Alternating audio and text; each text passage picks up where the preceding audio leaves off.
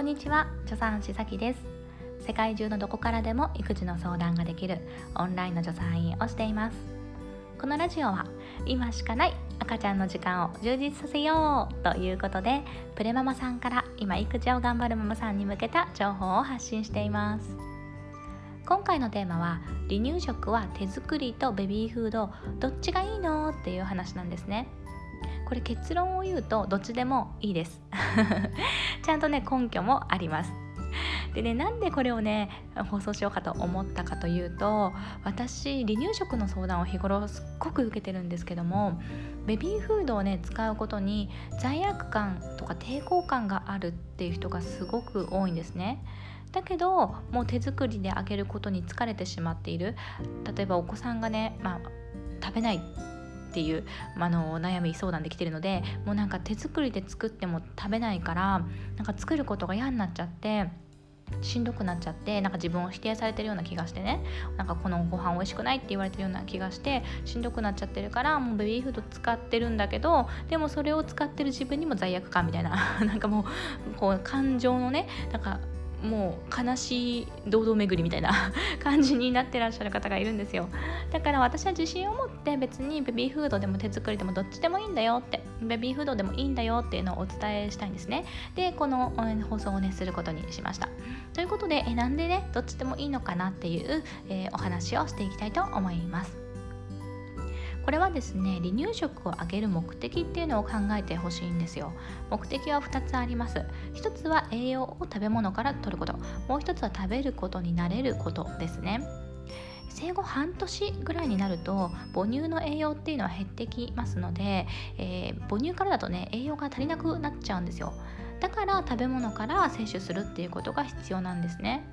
えー、でもう一つ食べることになれる、えーと、母乳とかミルクっていうのは反射で最初ね飲んでるので練習はいらないんですよね、え、一方で食べることっていうのは学ぶことなので、え、急にできないんですよ。少しずつやっていかなきゃいけないと。だから離乳食っていうのは慣れるっていうのが目的なんです。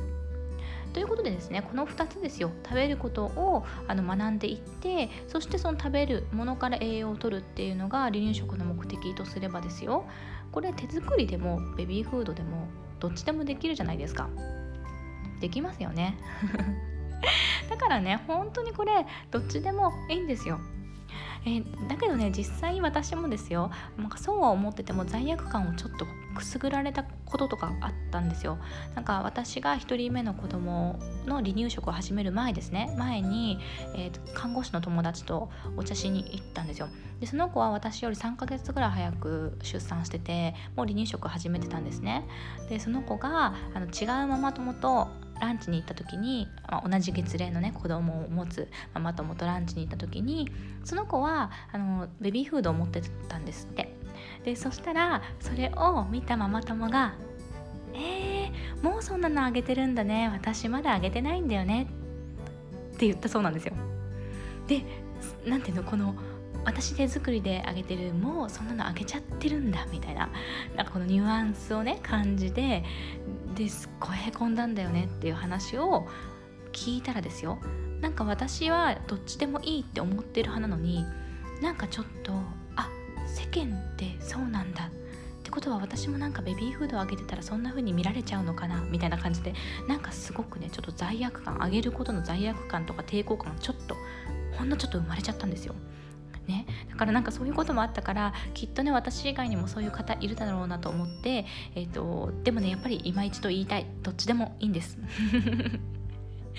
でさらにですね1冊だけ本を紹介したいんですね。小児科医のママさんが書かれている本なんですけど「離乳食は作らなくてもいいんです」っていう本があるんですよ。これすごいタイトルじゃないですか作らなくてもいいんですって言ってくれてる離乳食本をしかも小児科医の先生が書いているこれ見たことないですよね私は。で、えーと、その中にあの中読むとですね、えー、ちゃんとあの本当に根拠を立ててねなんで作らなくても大丈夫なのか栄養もこういう要素がちゃんと取れるし衛生的にもいいしっていう利点が書いてあるんですよ。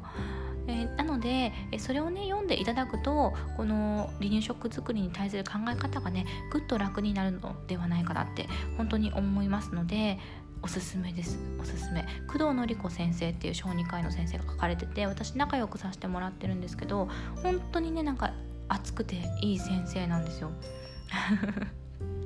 是非ねもし今悩んじゃってる方がいたら読んでみてください。ということで今回も聴いていただいてどうもありがとうございました。一緒にですねお母さんを楽しんでやっていきましょう。ね辛くなんないでやっていきましょう。力抜いてね楽にね。ではまた。バイバイ。